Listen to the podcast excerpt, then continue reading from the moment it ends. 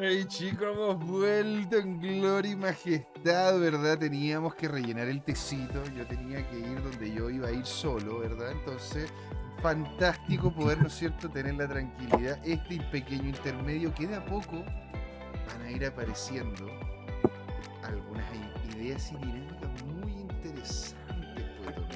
Así que bueno, le damos la bienvenida ahora sí en gloria y majestad, ¿verdad? A Don Velvet T99, Don Velvet. Un abrazo gigantesco a usted, un parte de los 250 suscriptores que tenemos ahí en Twitch, dándolo todo. Don Velvet fue el que nos entregó, o sea, lo que nos mostró, ¿verdad? Esta plataforma increíble que él tenía y hay muchas cosas muy interesantes que podemos conversar ahí. Señores, se nos viene la segunda pateta de Crypto Time, en donde ahora, don Luis, adentrémonos en este competidor que tiene el BTC de primera línea, el ETH, Ethereum, con todo el día de hoy. Ah, ah, Así es. ¿qué, ¿Qué es lo que ha ocurrido, señor, con Ethereum? Que al final nos ha nos ha, como se llama, entregado ciertos niveles de alegría, porque al final, y es una de las noticias que tengo para comentarle a usted, señor. ¿Ya? ¿Verdad? Mientras ahí usted puede ir mostrando el gráfico, en caso que guste, que de que Polygon, señor Matic, según lo que comenta, voy a traducirlo para poderlo, así dice, está literalmente en preparación, ahí, en la prepa, ¿verdad? Para poder, según lo que dicen algunos analistas, de incluso superar al BTC. Así que partamos con Ethereum y de a poco nos vamos a ir metiendo con el resto de las criptos, ¿sí? Oh, sí, ojo, una sola cosa me faltó del, del bloque anterior y quiero comentar y quiero mostrar esta gran página que es CoinGecko, que muchos la conocen y nos muestran eh, los cambios, la, la, variación de los precios, toda la información que tiene cada moneda, cada criptomoneda en cada exchange. Y básicamente mostrar este, este, esta mirada. Si vemos el volumen de las últimas 24 horas, vemos que el Tether ha movido más lucas, más, más dólares que el propio Bitcoin. Y si sumado con Binance USD y otra stablecoin como es USD Coin, ya tendríamos casi el doble, más o menos 70 por ahí mil eh, dólares que eh, y 40 mil versus Bitcoin. Entonces ha ido perdiendo un poco de volumen de dominancia Bitcoin en ese sentido. Y por eso tenía estudiando el gráfico de la dominancia. Y viendo Ethereum, está dentro de las top 4, ya no está segundas aquí, estamos viendo cada vez menos, incluso menos que la stablecoin. Entonces, eso igual un punto a tener en consideración. Dicho eso, vamos con el gráfico. Para eso vamos a cambiar de pestaña a este. Y vemos un gráfico siempre ya, en, como conocen, en semanal. Agrandamos lo más posible. Y podemos ver que estos niveles han sido recuperados eh, nuevamente y ya está por sobre la media móvil 200 semanas, que es la tan importante que mencionamos. Por ende, le da un mejor pie a una próxima subida en, que, BTC, ya que no cayó tanto. Entonces puede ser que sea un, signo, un símbolo, un signo de fortaleza con respecto a Bitcoin. Y en ese sentido vemos como ya rápidamente se ha ido acercando la media de 50 semanas, la cual está actuando en resistencia en 1719 dólares, acá arriba, y no ha permitido que, que vaya nuevamente a tocar el techo de este canal, de este rango lateral, de los 1900, que es lo que estamos esperando, estamos todos ansiosos de que siga, siga rompiendo esta resistencia y para escalar nuevos máximos. Y ahí, y ahí donde podemos ver que en el último tiempo, dentro de las últimas eh, semanas, ETC no está tan, tan bien como Bitcoin, ya que no está testeando los niveles de julio de, de, 2022. Entonces, esta recuperación no ha sido tan buena como ha sido en Bitcoin, eso lo hemos visto hace rato, y hemos estado pendientes de estos indicadores. Entonces, también para tener esa comparación, siempre es bueno ver una cosa la dominancia de Ethereum y verlo Ethereum versus Bitcoin. Entonces, aquí podemos apreciar que todo este análisis nosotros teníamos de forma optimista no se ha dado. De hecho, rompió esta tendencia bajista, eh, alcista, perdón, y comenzó a lateralizar otra vez. Voy borrando líneas para no tener. Esperábamos que llegase hasta este nivel de 0.085 y no se dio.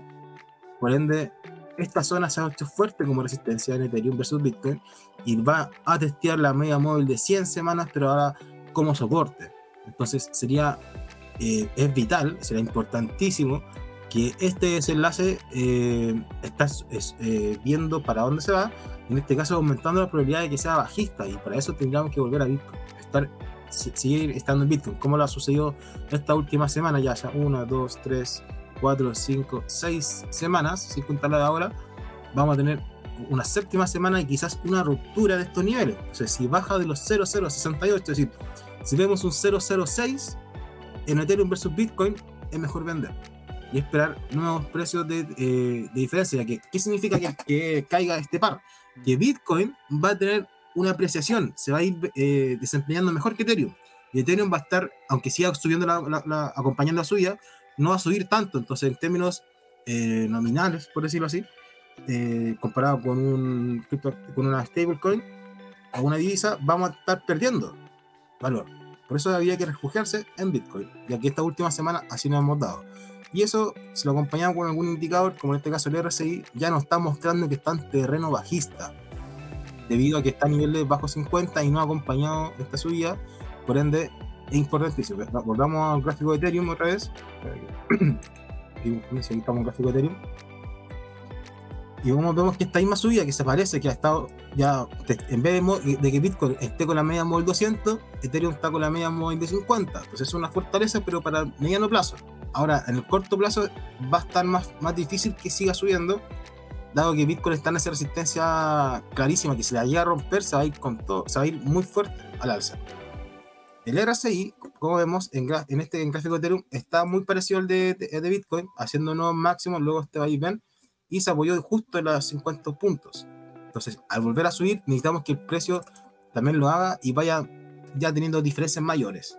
En gráfico de un día, para, ver, para tener la visión de corto plazo, vemos la misma subida muy parecida a la de Bitcoin, pero todavía está este rango lateral que le falta para llegar a este máximo. Entonces, aquí hay un potencial también. Uno esperaría que se ponga al día, que suba ese 14% y llegue a los máximos de los 1900 60, 70. Eso, es lo que de hecho estamos muchos esperando. Estamos viendo, la verdad, de que ya por lo menos estamos, ya superamos un, un, un nivel importante, ¿verdad? Que era los 1620, en donde ya dentro claro. de esos 1620 estaba una gran batalla con, entre los toros y los osos. Se, sí. Habría confirmación de, de, de, confirmación incluso con cuerpo a esos niveles de precio, por lo que estaríamos buscando, estaríamos viendo, yo personalmente estoy buscando eso, eso, ese nivel, o sea, estoy buscando cerca de los 2.000 dólares para poder, para poder ¿no es cierto?, hacer, hacer una posición a, a largo, ¿verdad? ¿Usted, usted, usted opina lo mismo? Eh, claramente sería lo, importante que rompamos esta zona de acumulación, que rompamos los 1900 para tener la claridad de que nos vamos al alza, como tú bien dices, al, largo. Lo, lo, malo que yo veo es que estamos con esa diferencia de 14% hasta los máximos y ya mostramos debilidad. ¿Debilidad en qué? En los indicadores vemos como esta suya está recién acompañando, pero no ha, no ha buscado nuevos máximos y tampoco ha entrado el RSI a 70 puntos. Un gráfico diario. Entonces, ya el precio se, se desbandó, superó rápido, pero no así los indicadores, no así el RSI, por ejemplo, que no ha estado buscando los máximos anteriores. Entonces, si lo extrapolamos y vemos con el, el ADX, pasa exactamente lo mismo, ha estado lateralizando. Y eso nos muestra una debilidad de esta tendencia alcista que es por la dirección del positivo, que está por encima del negativo. Por ende, no veo con buenos ojos esos niveles de, de, que vaya a llegar a los 1900 otra vez, al menos en el corto plazo, debido a que ya está con debilidad. Quizá la divergencia puede que siga. Entonces, lo malo sería que vaya y testee rápidamente, pero después se va a volver. Lo importante es que vaya paso a paso de una forma consistente. Y como aquí ya tenemos las medias móviles que están dando soporte, lamentablemente en un rango lateral hacen aguas no, no, no actúan ni soporte ni resistencia. Por, por, por, ende, hay que estar muy bien atentos y preparados a los rangos, a los soportes y resistencias horizontales. Y si no llegamos, hay que estar preparados para vender y ejecutar otra vez, como dijimos anteriormente, en la media móvil de corto plazo, un gráfico de un día. Y justo como tú bien mencionaste, está en 1621. Eso, eso, es lo que más o menos está, está haciendo, haciendo, la búsqueda. Ahora, la media, de, la media de 200, perdón, la media de 100 también podría y tiene una pendiente que estaría dando, que estaría tocando la de, la de 200. Y si, llegas, y si llega a subir esa, Exacto. podría ser una confirmación interesante de una posición, una posición a largo en Ethereum. Ah, exactamente, ahí sí coincido totalmente. Totalmente. Porque fíjate la anterior, la vez anterior que cuando tomamos este rebote, este de acá, fíjense cómo el precio recupera y se apoya en las diferentes medias, la de corto plazo y sigue el rally, pero nunca estuvo por, la, por encima de la de 200, la roja. En cambio aquí el escenario está distinto. Mm. Y por eso es importante esa, esa Golden Cross que solo esperamos que ahora que también se dé con la de 100. Ya se dio de la 50 a 200, pero en, en días ya necesitamos que la de 100 confirme. Y si el precio baja, bacán, pero vamos a tener la confirmación que la tendencia va a ser al alza. Con los tres media móviles por sobre la de 4, la de 200 periodos, y eso nos va a mostrar una verdadera tendencia al alza, no un rebote, simplemente, una verdadera tendencia al alza. Mira, muy que- interesante. Ahora, don Luis, hay una cosa interesante que está también ocurriendo, ¿verdad? En el mundo, de, la- de- en el mundo de Ethereum, porque dice, el gigante, un gigante apuesta por Ethereum. ¿Usted conoce Lido, señor? No, perdón, ¿cuál es? ¿Lidio? Lido. Lidio, Lidio, Lidio, no. Lido es una DAO, una DAO que de hecho tiene, Ya. eh, tiene una cantidad no menor de sintéticos Ah. de Ether. Tiene Ya. alrededor de mil, o sea, a ver, eh, eh, ¿cómo se llama? Eh, tiene, eh, tiene una cantidad de sintéticos de Ether que es, una, es importante, dado de que tiene 20.304 Ethereum en esta moneda, en esta, en esta moneda sintética. Y él comenta de que va a va a colocar opciones al alza en Ethereum por más de 30 millones de dólares. Dice, la organización autónoma descentralizada detrás del IDO, el grupo de participación en Ethereum más grande, está deliberando si es que debe vender o justamente apos- apostar por esos 30 millones. Y al parecer se está decantando por la última, que va a ser la compra de esto. ¿Por qué? Porque dice, a ver, el 14 de febrero la unidad financiera de la DAO Stakehouse Financial presentó una propuesta que considera cuatro opciones en las cuales se puede contemplar apostar parte o la totalidad del éter del IDO hacia futuro, ¿verdad? Y en, en sí comenta, comenta cosas muy interesantes y positivas, porque dice, comen, considerando todo el food y los rumores, tanto de DAI debido por las garantías de USDC como el propio USDC, representa un riesgo potencial si se, congelan, se congelan. Dicho esto, tengo problemas para la, ver la que es la liquidez del IDO USD, ¿no es cierto? Que es la estable de esta DAO o USDT. To- eh, todavía tiene ella sus propios problemas. ¿Qué significa esto, Luis? De que estaríamos viendo de que una de las DAO más importantes de eh, que, invier- que invierte en Ethereum estaría apostando al alza de valor de este activo, no solamente colocando, ¿verdad?, estos 30 millones, sino al parecer bastante, bastante más. Entonces, don Luis, Ethereum, si es que llegásemos a ver esta, esta, esta ¿cómo se llama? Estas inversiones y, esta, y, lo, y lo que se viene potente con Polygon, porque Polygon sigue siendo, ¿verdad? No, Polygon sigue siendo una capa 2. Y Polygon ahora está teniendo relaciones muy serias con varias industrias, varias industrias importantes, entre ellas Disney, entre ellas, ¿no es cierto?, el mismo Google y otras más que están queriendo utilizar la red de Ethereum, pero sin tener que pagar los fees que cuesta Ethereum.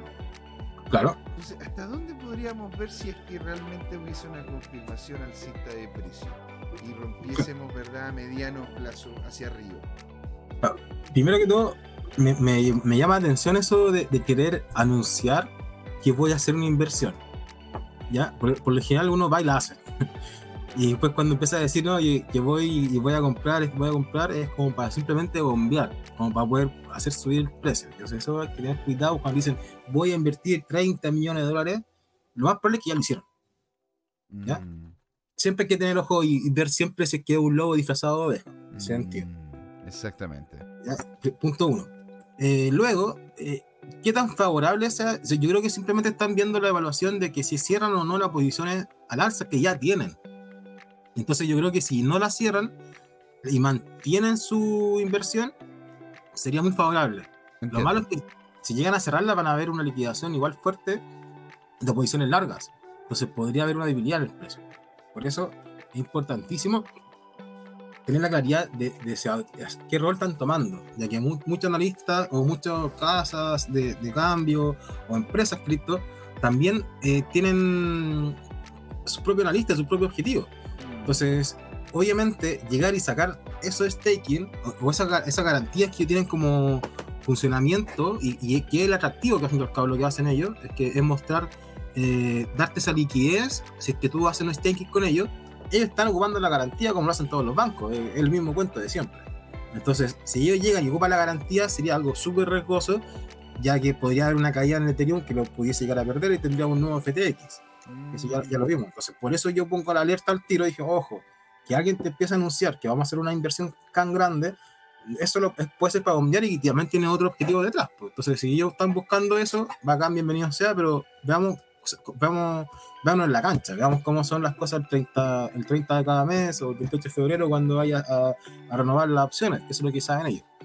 Pero pongámonos el caso de que si bien ellos van a salir a comprar otra vez y van a poder tener esa posición a, más largo plazo, es como, me imagino como si un, un trader que está de retail quiere tiene una posición larga apalancada y no sabe si tomar profit o, o apalancarse más eh, hay que ver qué decisión toman y si lo logran ellos mantener vamos a tener una seguidilla de acciones del mercado. Entonces en la primera resistencia como vemos ahora lo importante es si se devuelve sería soporte los 1620 y como techo los 1960 y luego tendríamos la media móvil de 100 semanas en 2400 ese sería un buen nivel importante para poder tener un objetivo en el mediano plazo de aquí a un mes, dos meses, más o menos. Claro, porque volver a ver a Ethereum, ¿verdad? El volver a ver a Ethereum en los 4 mil dólares. Difícil, complejo, porque Bitcoin, podría hacerlo, ya que tiene una, tiene como se llama un apoyo, un apoyo de inversionistas bien potente. Ahora, institucionalmente ha ido perdiendo al parecer cierto nivel de terreno, sobre todo ahora de que Binance está teniendo problemas también, el tema de su estable, el tema de que le van a empezar a abrir uno que otro, una que otro, ¿cómo puedo decir? Uno que otro, una que otra carpeta, ¿verdad? En la SEC para, para ver a futuro si es que hay o no algo, algo negativo en el quehacer mismo de esa empresa. Entonces, ahí es donde, donde, empieza, donde empiezan un poco mis dudas. ¿eh? Ahora, usted diría entonces, don Luis, ¿qué hacemos? ¿Nos quedamos en ETH? ¿Nos vamos a Bitcoin? ¿Qué, ¿Qué, es lo que podríamos ir haciendo en este momento, sobre todo esperando una posible baja, que es lo que hemos estado conversando? Sí, correcto. Bueno, primero, un una, un, una, ojeada al gráfico de dominancia de Ethereum y podemos ver cómo también ha ido perdiendo terreno esta última semana luego de ir a testear esa zona de resistencia y vuelve a bajar de los 20% a 19%. Entonces eso genera un retroceso dentro de su, de su dominancia en el mercado, es de cuánto Ethereum se estaba circulando o se está adoptando. Quizás el staking también da, da, un pie ahí para mantenerse al margen, que no hay circulación, por ende no hay transacciones de Ethereum. Uh -huh y nos permite ahí una mirada más sesgada, pero por lo menos vemos que el mercado está deshaciéndose un poquito de Ethereum, viendo que está con congestión y no sabemos bien para dónde va a ir. Entonces está como lateral, por decirlo así. Y están justo como soporte estas medias móviles, pero como, como de corto plazo y de mediano plazo, pero como que están haciendo agua, están haciendo lateral, entonces ya no están haciendo soporte. Puede ir a testear quizá una caída también de, en la dominancia de Ethereum y ahora para complementarlo con los gráficos de Ethereum Bitcoin, uh -huh. ven que se parece, que es muy parecido, está sucediendo igual, y que podríamos tener caída. Yo, yo prefiero en ese sentido tomar resguardo y pasarme a Bitcoin. Tomar, esperar que, que, que, la congestión se salga, se, tengamos una claridad de que Bitcoin está rompiendo los 25.000, pues ahí sí Ethereum puede llegar a los 1900. Si es que no, vamos a tener que estar preparados para una nueva caída y 1200 puede ser un número. Pero en ese caso, a lo mejor nos refugiamos y nos quedamos en Bitcoin. Y como vimos, también puede que vaya a caer, pero va a caer menos que cualquier altcoin, sí o sí. En ese sentido es complicado. Entonces, vamos al gráfico de un día para ver el corto plazo. Claro, estábamos teniendo quizás máximos menores, no hemos podido superar los anteriores, y lo más probable es que, vamos, que Bitcoin tenga mejor desempeño que Ethereum en estos próximos días. Claro, no, sí, hay mucho, mucha claridad. Hemos estado en un rango lateral, entonces ya vemos que se genera una especie de atracción de gravedad, por decirlo así, y si es que el precio no es capaz de seguir superando niveles, va a tener que caer. ¿Hasta dónde? Bueno, veamos es que hacen nuevos, mínimos en este rango de acá. Vamos a ver un lateral. Veo una superación falsa.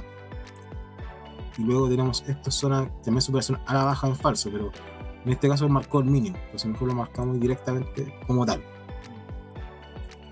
Y ahí hubo una gran cantidad de volumen de transacciones, si se fijan, aumentó harto a medida que el volumen iba cayendo, el precio iba cayendo, el volumen acompañó esa bajada hasta que hizo el clímax. Hizo el clímax ahí y cambió una nueva tendencia alcista. Por ahora estamos el, para el lado lateral, pues igual general super fome, no hay mucho aumento de transacciones, por ende podría haber una, inestabilidad en el precio, de ser que caiga, ya que ahora todas las medias móviles están por encima en el gráfico de un día. Aunque esté lateral, algunos dicen que, va a costar tomar este nivel, pero por ahora hay que fijarse también en Bitcoin, no solamente en Ethereum. Interesante. Ahora, volviendo ¿no cierto? a lo que anteriormente habíamos dicho, el tema de Polygon con Matic porque dice que está, está, está preparándose y está ahí a puertas de poder superar la cantidad de transacciones que tiene BTC. Es un analista ampliamente seguido durante, dice que la solución de, escalamiento, de escalado de, la, de, segunda capa de Ethereum, ¿verdad? Que es Polygon, está preparando el escenario para superar al rey criptográfico Bitcoin. El criptoanalista seudónimo Pentochi le dice a sus cerca de 675 mil seguidores en Twitter que una actualización clave para el proyecto de la cadena de bloques de Polygon hará que su precio se dispare, don Luis. Polygon Labs anunció el 27 de marzo lanzará la red principal de beta en Ethereum Viral, eh, Virtual Machine, ¿no es cierto? Eh, que de conocimiento cero, o sea, de cero knowledge. ¿verdad? Porque bueno, ahí también hay otra noticia interesantísima sobre lo que se viene en la plataforma de Ethereum con Zero Knowledge, después de lo que fue el upgrade Shanghai, ¿no es cierto? Entonces dice aquí el hombre, la actualización está destinada a mejorar la experiencia del ecosistema de Ethereum para los usuarios y desarrolladores al agregar eficiencia y reducir los costos, que es el, es el gran problema que en realidad tiene Ethereum, ¿verdad? Porque al final no solamente es costoso hacer transacciones, es costoso crear un programa, es costoso mantenerlo arriba, es costoso todo. Entonces, ¿qué es lo que están haciendo? Están disminuyendo de forma consistente los valores de la red como tal. Sin embargo, manteniendo a mediano plazo la estructura deflacionaria del token. Por lo que siempre coloquen ojito ahí. Pentochi predice que Polygon alcanzará un precio máximo histórico frente a Bitcoin entre 10 a 14 días antes de esta actualización tecnológica. Dice Matic, ATH y BTC podrían ser esta semana o la próxima en la mira como desempeño durante este mercado bajista. Ahora agregue un catalizador, la primera red principal de Zero Knowledge, ¿verdad? De la Ethereum Virtual Machine del mundo llegará en un mes y la gente se apresura a cerrar los tops de los LMO más cerca de los 10 a 14 días antes del evento que finalmente terminó rompiendo en los en el dólar 30. Dice que Matic tiene un valor en este momento de 0, 4 ceros 602 BTC, alrededor de un dólar 47. Es el momento de escribir este artículo, comenta él. Mirando este gráfico, dice de que podría alcanzar el ATH, ¿no es cierto?, como lo que hizo en la última vez en noviembre del 2022. Entonces, don Luis, estamos viendo de que Matic de forma consistente ha hecho las cosas bien ha acercado a las empresas correctas, está siendo una solución validada de capa 2 para lo que es Ethereum. ¿A dónde nos podría llevar esto, pues, Luis? ¿Hacia dónde uh. va el precio de Mati? ¿Cómo es que estaría viéndolo usted a cortito plazo y a mediano plazo? En ese sentido, estoy viendo los gráficos versus Bitcoin. Adelante un poquito, pero aquí tal cual como Matic es. Y vemos que sí tuvo una caída fuerte desde los máximos, cuando llegó a los 2.9 dólares. Mm. eso hizo... habíamos varios que estábamos muy contentos, ¿ah? nos estábamos viendo ya en el yate en Dubai, pero no, se cayó todo y todo se derrumbó dentro de mí, dentro de mí. claro, exactamente la vida es así, pero esa misma criptomoneda Matic que cayó 89%, luego desde eh, junio de 2022 que tocó ese mínimo otra vez, ha recuperado un 358%, o sea, una locura, algo increíble. Entonces, sacando nuestros porcentajes de la cabeza para poder visualizar mejor, vemos cómo está atacando otra vez niveles, niveles superiores, está en 1.4, 1.46, entonces debería, debiese ir a buscar nuevos máximos. Todo tiene eh, tendencia para allá, pero eh, habría que ver qué va sucediendo con esas nuevas transacciones, con el volumen. Estamos aquí y vemos como cada vez que tenemos estos pics, ya sea para abajo, aumenta el volumen. Y en este caso, esta gran subida o esta gran eh, alta volatilidad, hubo alto cambio de, transacciones, de volumen de manos pequeñas a manos grandes. Y esta última ha sido consistente la subida. Pero ya está mostrando cierta debilidad en, lo último, en el corto plazo. Ya, ya no está acompañando luego esta subida, esta, esta bajada. Entonces, puede que se mantenga en este, en este nivel, en este rango, pero sí o sí está ya congestionándose, como se, como se dice.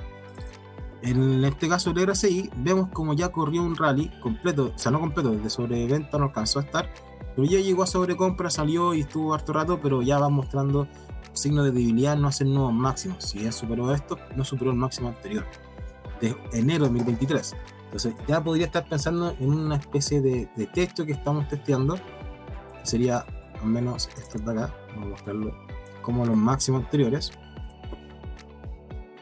De aquí para que sea una postura en falsa. Este de los 1.8, uno marcó.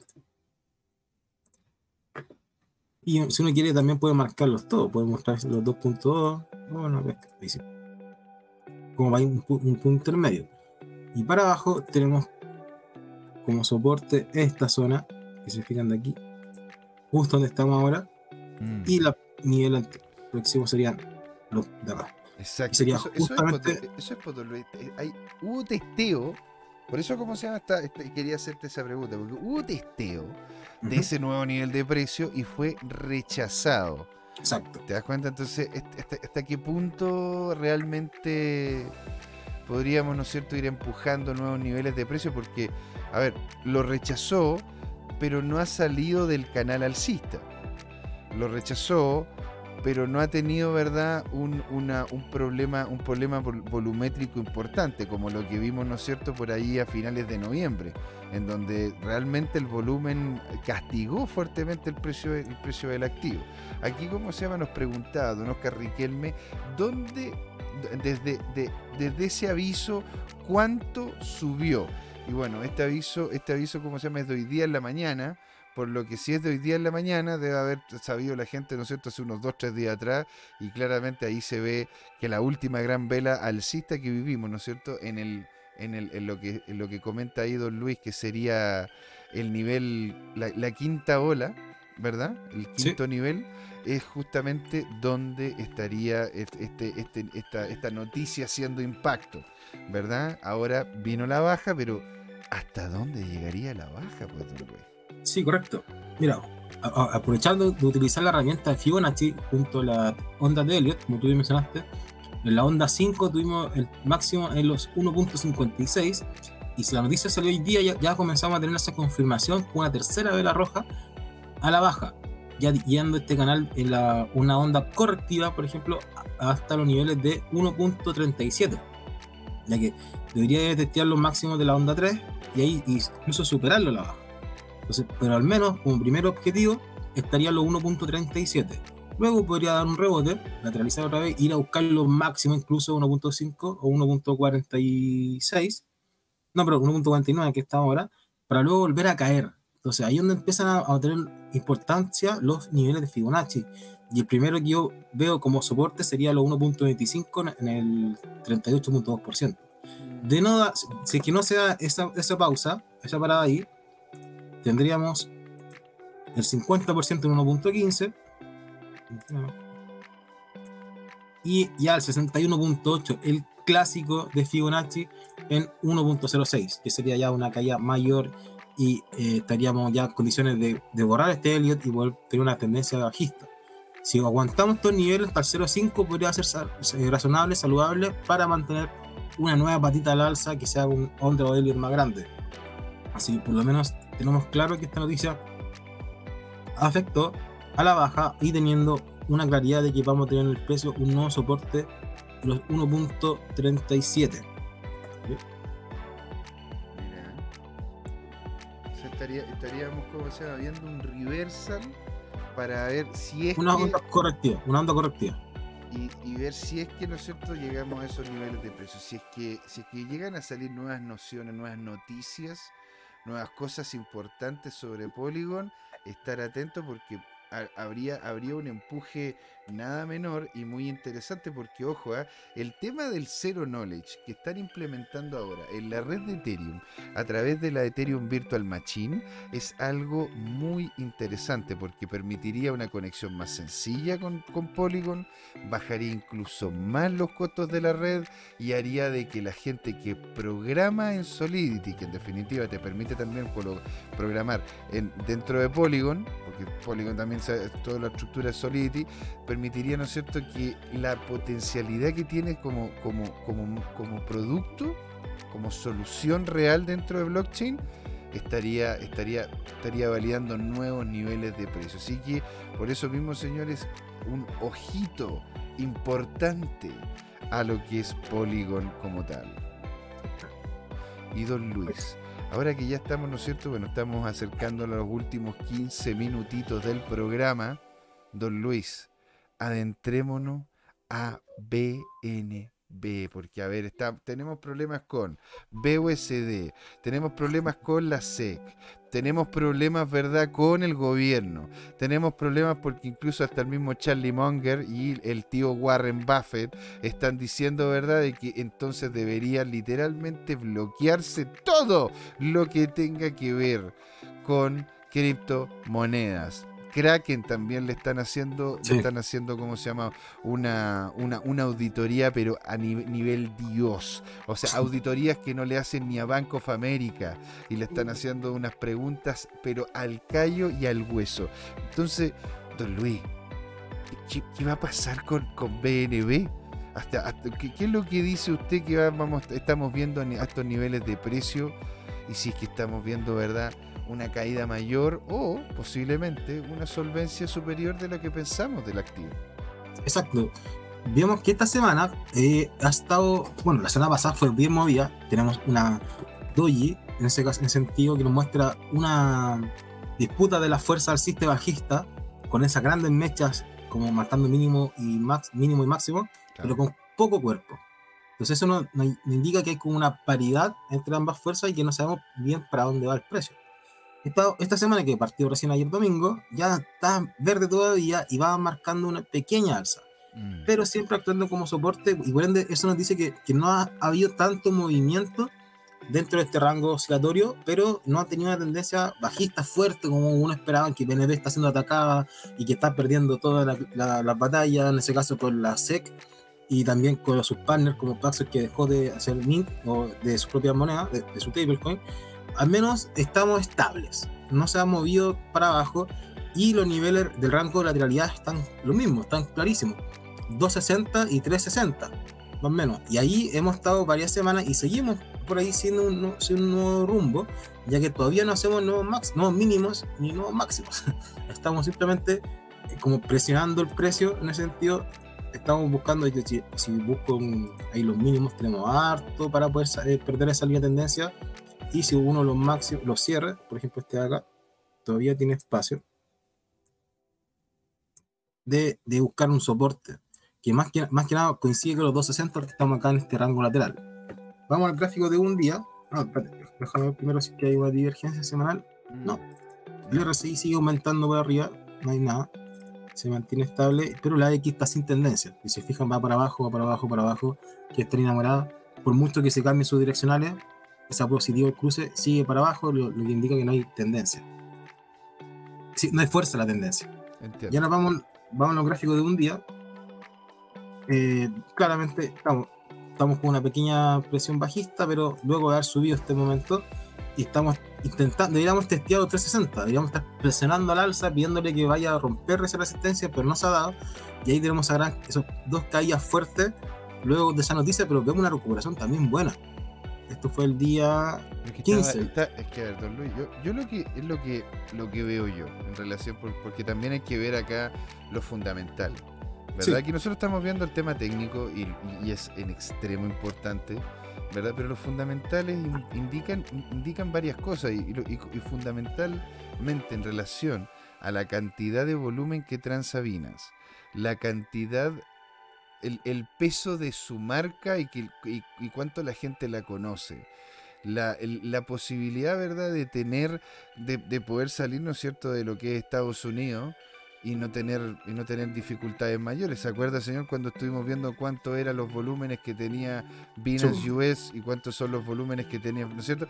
En sí, e- es, una, es un activo que si hablamos de fundamentales, y aquí está saliendo el financiero más clásico de- Sí. de- en, en- como en- en mi persona, en sí Binance debería estar, debería estar dentro del rango de los 300 dólares.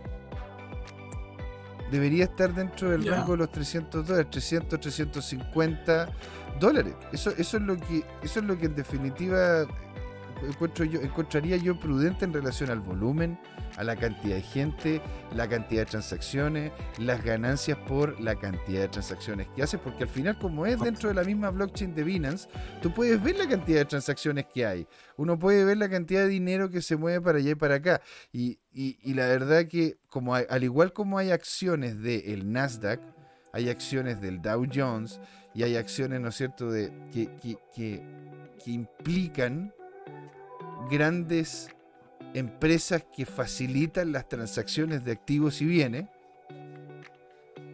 fundamentalmente debería entonces Binance estar alrededor de los 350 m- más que dentro de los 300 hacia abajo. Es decir, en este momento, y esto no es, y nunca lo ha sido, ni nunca va a ser, ¿verdad? Tampoco Don Luis tiene esa intención, una asesoría financiera. Esto es simplemente una opinión informada. Y habiendo trabajado dentro del mundo de acciones, bonos, fondos y, vinculación a movimientos de capitales, viendo los fundamentales, don Luis, yo, yo, yo veo a Binance por encima de los 350. ¿Qué significa eso? De que en este momento, sin ser asesoría financiera, está barata todavía. Y cuando llegó a los 200 y tanto, yo, yo la verdad que decía, pero ¿por qué estaría eso? Es como, es como ver, ¿verdad? La acción de, de Amazon muy, muy castigada. Entonces uno dice, a ver, pero si vemos, ¿verdad? ¿Cuánta gente compra en Amazon? Ha comprado en Amazon cada vez más gente de forma consistente. Si vemos, ¿verdad? Los volúmenes de venta que tienen, cada vez venden más. Si vemos, ¿no es cierto?, las llegadas que tienen, las inversiones en, estas, en estos grandes warehouse o grandes bodegas, en donde te van a permitir, ¿verdad? A- le van a permitir a usted, don Luis, va- que llegue un momento en donde Amazon va a poder entregarte a ti en menos de un día lo que estás comprando, ¿verdad? Claro. Es- Eso, eso, ¿cómo se llama? Indicaría de que, a ver, posiblemente si estamos viendo el precio de Amazon por los suelos, es más que nada un tema de especulación, ¿verdad? Que realmente el valor del activo. Entonces, yo, yo viendo los fundamentales de Binance, me, me cuesta verlo por debajo de los 350. De hecho, y esto es, esto es una opinión, puedo estar completamente equivocado, ¿verdad? Pero los números me indicarían a mí de que de hecho debería estar más cercana a la media de 400. Ahí está llegando un precio, un precio que está, e- e- es como entre comillas, aceptable. ¿Días la- o semanas? ¿400 días o semanas? En, eh, a ver, tí- tíralo a semanas, a ver.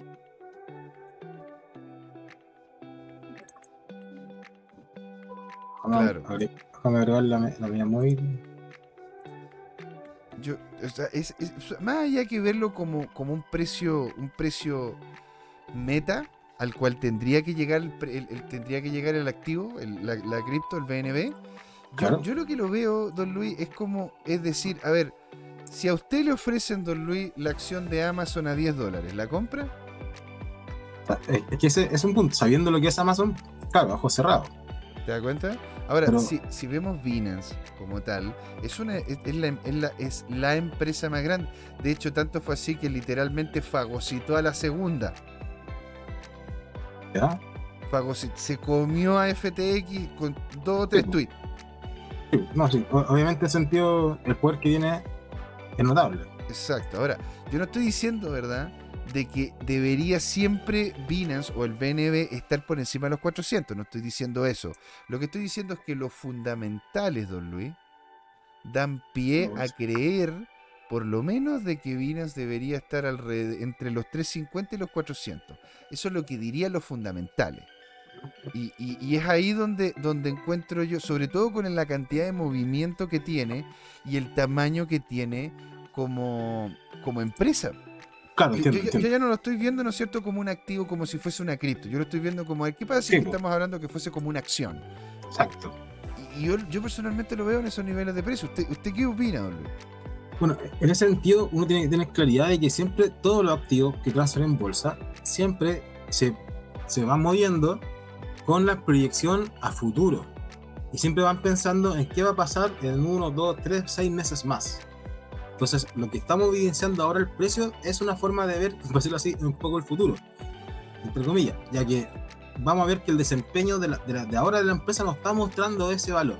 Entonces, si tú me dices que tiene que estar en 400 dólares, eso implicaría que se está aventurando, avecinando una gran eh, mejora en la empresa, que, que, van teniendo nuevos, nuevos ingresos marginales ya sea teniendo su, mayor margen operacional, que bajaron los costos, etcétera, o un aumento de la demanda.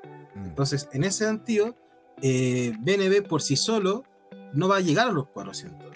No porque vamos, va a tener que reactivar el mercado cripto para poder tener esos nuevos, eh, o, lucas frescas, para no decir nuevos traders o, nuevas personas que están incorporando, lucas frescas, nuevos capitales, para poder mantener su negocio a flote.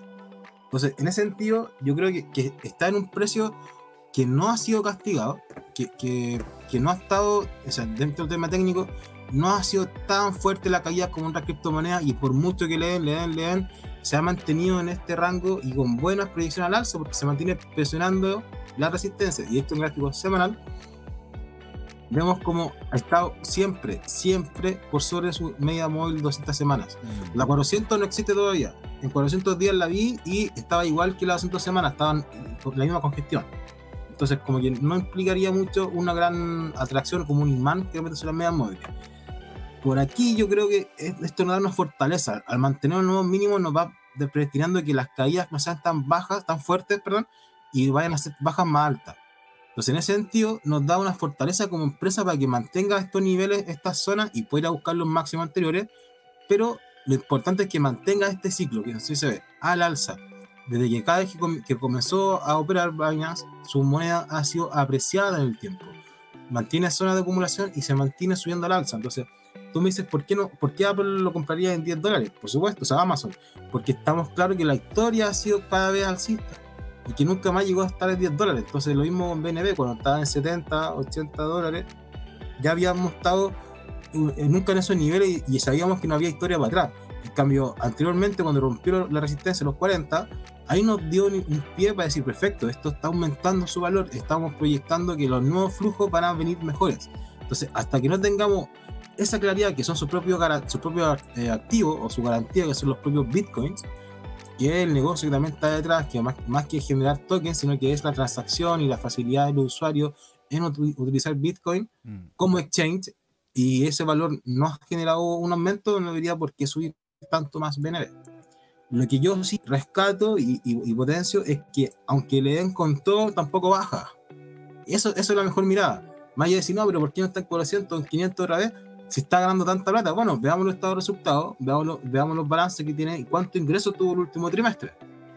Y ahí podemos generar esa determinación por análisis fundamental que esta moneda vale tanto. Por lo menos lo técnico, la fortaleza está, que no ha hecho nuevo mínimo, se mantiene al alza, eh, eh, peleando estos niveles y debería seguir oscilando en este rango entre 360 y 260. Mira, increíble. Don Luis, nos estamos casi a portas del término del programa, pero aquí hay una pregunta que nos hace Dropfly. Muchas gracias, Dropfly. Siempre usted, señor, el gran aporte aquí está en el chat. Dice: El otro día pasó algo interesante con Neo. Mira lo que está pasando con Neo. Neo. ¿Sí? Mira la subida que tiene ahora, 34%, don Luis. Y aquí Dropfly nos comenta. El otro día, después de hablar con vosotros y corroborar de lo que ya no se usara con el gobierno chino lo vendí. Todo en ganancias, claro, y compré todo en BET, que sube más que muchas y no sé por qué pasa igual con BET. Claro, o sea, eh, BET eh, está, subiendo porque está empezando a generar unas relaciones muy interesantes a nivel logístico con empresas en Europa. Ahora, Neo, señor, yo estoy en completa estupefacción. 35%, don Luis. What the fuck? What the fuck? Y siento que. ahora, en una de esas, en una de esas, el hecho de que se haya desvinculado del gobierno chino haya dado más indicativos a, invertir en esta, en esta, en esta, en este activo, porque al final, si, si realmente es una, es una cripto, es una, es, es una empresa que está enfocada al mundo asiático y que ya no tiene, ¿verdad? Una, una relación tan cercana con China, ¿verdad? Puede ser de que inversores de fuera de China estén viéndola con buenos ojos, porque dicen, bueno, eh, el, mundo occidental tiene Ethereum, ¿verdad? Europa puede que tenga Ethereum y Near, que es, otro activo muy interesante que pueden revisar, que es como Ethereum. Es como Ethereum, pero tiene unas dinámicas de inversión y de ganancia muy interesantes y diferentes. Y ahora Neo podría ser el Ethereum de Asia. Entonces, ¿qué es lo que ocurre? ¿Qué es lo que ocurre, don Luis? Aquí Dropfly, eh, Rubén Galaxy. Rubén está, Galaxy está con nosotros. No lo había saludado, don Rubén. Genial tenerlo por acá. Neo y Bet de Asia, pumpeando por la expansión monetaria iniciada en China. Ah, puede ser, ¿ah? Creo que leí algo que también tiene que ver con inteligencia artificial, nos comenta. Voy a buscar, voy a buscar noticias de Neo, don Luis, mientras usted nos ilustra en relación, ¿verdad?, a lo que ocurre con el activo como tal. Primero, Primero en gráfico semanal, hemos visto cómo aguantó el soporte de los 5 y aquí lo testeó los 6 dólares para luego tener una ruptura de la media móvil de corto plazo, 20 y 50 semanas, y por eso tiene ese espacio directo hasta la 200. Incluso hasta los 21 400 puede llegar Neo. Así en este impulso. Todavía no vemos separación. hay un 50, 47% más. Y eso estaría todavía en un rango lateral, que fue el que nosotros mencionamos, que no ha tenido una consistencia al alza, no tenía una pendiente positiva, sino que ha visto máximo menor incluso. Pero, pero lo bueno es que la tendencia bajista de corto plazo que marcó, o sea, de mediano plazo, ya está totalmente rota, traspasada. Entonces, lo que viene ahora sería un nuevo ciclo al alza, primero hasta la mínima de 200 semanas y luego hasta los máximos anteriores. Así que lo, va a testear y hace un nuevo, o quizá un poquito más abajo no llega y hace un máximo menor, y mantiene este, este patrón. En los indicadores vemos cómo está apoyando, o sea, convergiendo totalmente el RSI, agarrando una gran subida, entrando a nivel de 70 puntos, superando los 70, entrando a nivel de zona de sobreventa, sobrecompra, perdón.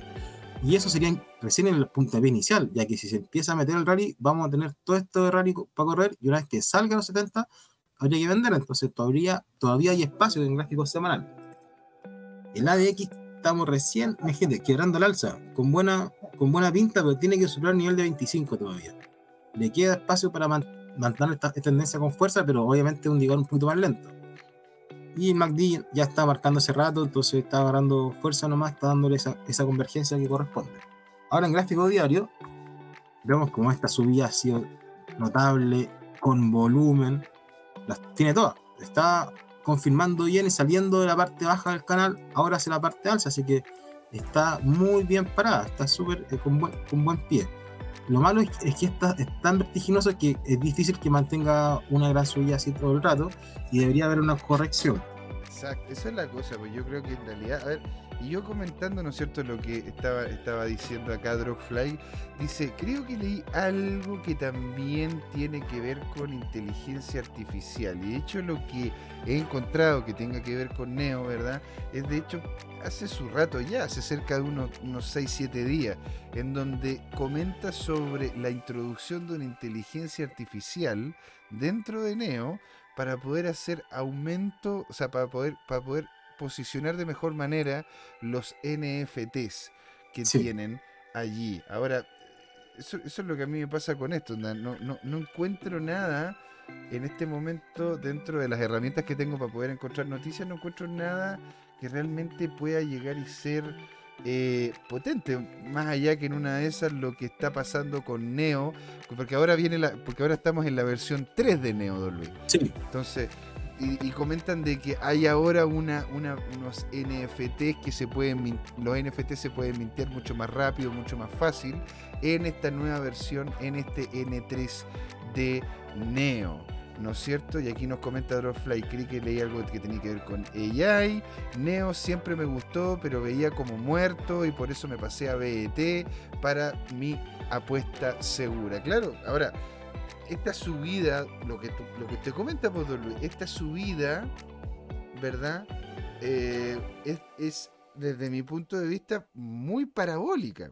Sí. ¿Se logrará mantener a mediano plazo o lo estaríamos perdiendo y volviendo a niveles anteriores? ¿A dónde tendríamos que Ah. colocar el stop loss si es que ya, ya ganamos lo suficiente? Si ya estamos contentos, ¿dónde colocamos el stop loss? Sí. Bueno, importantísimo el volumen, como has- hemos ido viendo, ha ido acompañando a su vida, y por ende, yo me atrevo a decir que esta zona ya, este, este tren ya partió, en el sentido en que esta tendencia alcista se recuperó, cortó su media móvil, está un gráfico de 4 horas, por, por eso le hice un zoom, corrió con lo que, lo que debía hacer, eh, rompió lo que tenía que romper, que era la tendencia bajista, se apoyó, hizo toda la parte técnica perfecta, y comenzó siempre a hacer máximos mayores y máximos y mínimos también mayores. Y lo que vemos acá, esta última jornada, es una euforia. Y lo típico después de un rally consistente, lo que viene es una euforia, que es el último sprint que se hace cuando están en una carrera de ciclismo, por ejemplo, que va llegando a la meta, llegando a la meta, y todo, todo el pelotón que va alineado, pum, se, se alinea y van a, a correr con todo. Ya, pues lo mismo pasa aquí, que veníamos alineadito la subida, tranquilito, pero de repente se empezó a desbandar la cosa, se empezó a ir por el rally, de hecho vamos a vender la banda de Bollinger y vemos cómo estamos todavía por fuera del rally fuera de la banda, perdón, fuera de la banda de Bollinger, aumentando el rally. Entonces, ahí les doy el, el recordatorio que tenemos un 5% de probabilidad a favor de seguir fuera del rally y un 95% de meterse a la banda y terminar el rally. Por ende, aquí mismo ya tenemos un primer stop loss, una pequeña, un trailing eh, stop, mejor dicho, cuando a- agarramos la, ganancia, yo lo dejaría en 13.9, que fíjense en la banda de Bollinger cómo va acá arriba, va cambiando, en 13.91, si es que el precio baja de ese nivel, porque ahora está en 14.30, nos daría una, ya una corrección mayor. Gráficos de un día para corroborar, corroborar esto, Ujú. Está súper por fuera de la banda. De hecho, el precio está en 14 y la- banda, no se ve, pues está en 11.78. No sé, no, ya ni se ve la banda ya. Claro, Increíble. pero ves cómo se está aumentando, se está alejando. La volatilidad eso hace que se separe. Entonces, un quiebre de la banda, incluso para arriba, de la parte inferior, ya nos está dando un cambio de tendencia. Como hemos visto anteriormente, como ya tenemos aquí arriba y un quiebre, aquí se- se dio la volatilidad para abajo. Cuando la dejó de, la, la bajada dejó de bajar, o sea, dejó de tener nuevos mínimos, la banda de Bollinger se empieza a quebrar y se empieza a achicar. Y entonces ahí tenemos ya una confirmación. Para mí, como lo veo por la experiencia, esto es un típico eh, punto de euforia y hay que empezar ya a tomar profits. Así que lo corriste completo. De hecho, un gráfico menor, 65 minutos. Vemos como ya se está metiendo otra vez la- a la banda de Bollinger, buscando unos máximos que serían los 14.9, pero eh, ya vemos una debilidad en el volumen. Mm. Entonces yo creo que esto ya está listo y habría que agarrarlo y claramente es una buena, buena señal.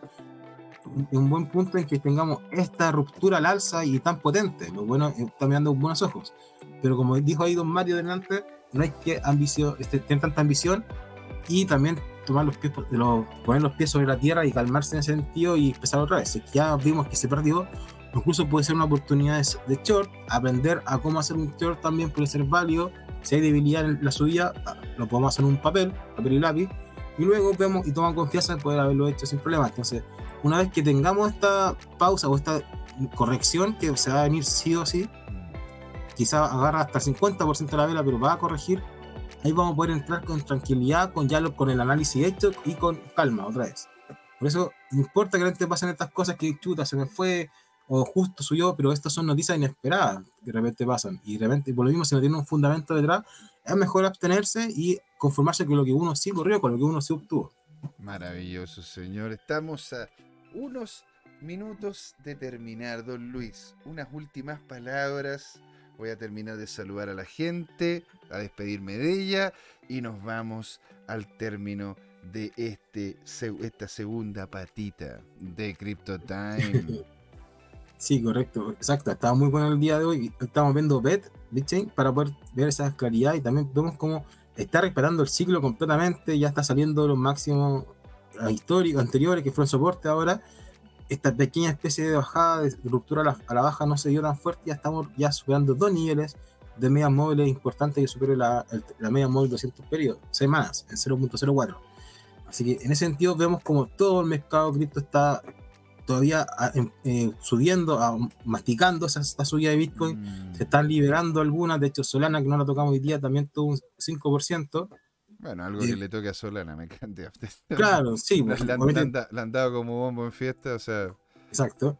Y ahí está manteniendo el nivel, pero no lo, no lo ha perdido, que eso es lo bueno. Entonces, si se viene una recuperación de Bitcoin primero, que eso es lo importante que tengamos que tener claridad siempre, si vemos que Bitcoin está teniendo estos patrones, que está recuperando niveles y supera los 25.000, quizás bacán, vamos a tener un nuevo impulso renovado. Pero si es que no, aguantarnos, esperar con calma que corrija y esperar, ¿por qué no verlo en 20.000, 19.300, que imagínense estar a corto plazo en 1.600, que sería un buen, buen, un buen nivel de soporte, como ya lo fue en el pasado. Entonces, aprovechar de ver esta subida, no marearse, ver que estamos en una zona de congestión estamos importantes. Si superamos los niveles, rápidamente nos vamos a ir claramente, pero es así esto. No es que trate de ganarlas todas, lo perfecto es enemigo lo bueno.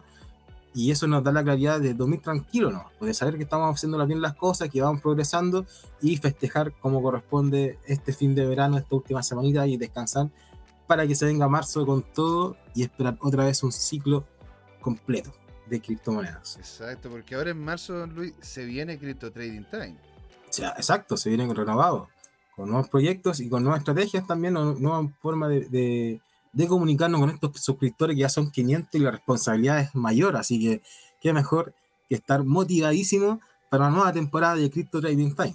Maravilloso, señor. Y acá José Miguel despidiéndose de todos los que estuvieron con nosotros. La verdad que lo pasamos maravilloso, genial, estupendo, increíble, Apolinio. ¿Verdad? Estuvo con nosotros, ¿verdad? Drogfly, que nos, dice, yo sigo acumulando en los retrocesos sin tensión. Velvet T99, eso.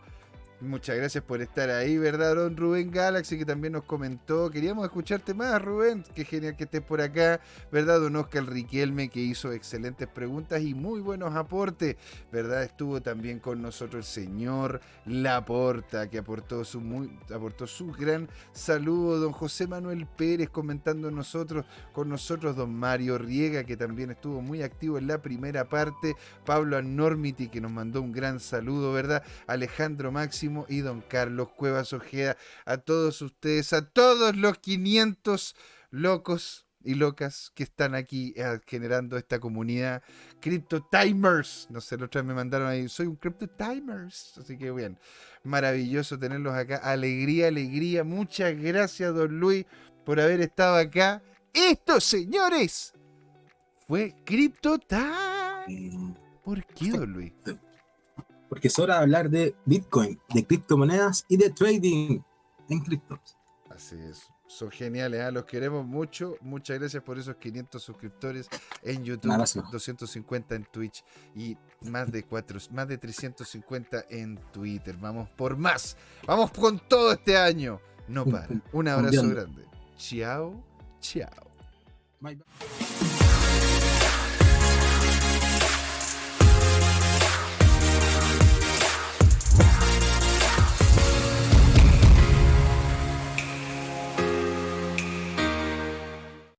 Hola amigas y amigos, antes de irnos les queríamos recordar que esta comunidad CryptoTime la hacemos todos, así que siempre invitados a nuestros canales de difusión en Twitch, Twitter, YouTube, LinkedIn y Facebook. Búsquennos como CryptoTime, con I latina, así, latinos como nosotros. Los esperamos para intercambiar información, hacer nuevos amigos y conexiones en este hermoso mundo del blockchain y las tecnologías descentralizadas. Los invitamos a suscribirse para recibir información sobre nuevos episodios y les mandamos un gran saludo de acá, Jorge Gatica y José Miguel. Nos vemos.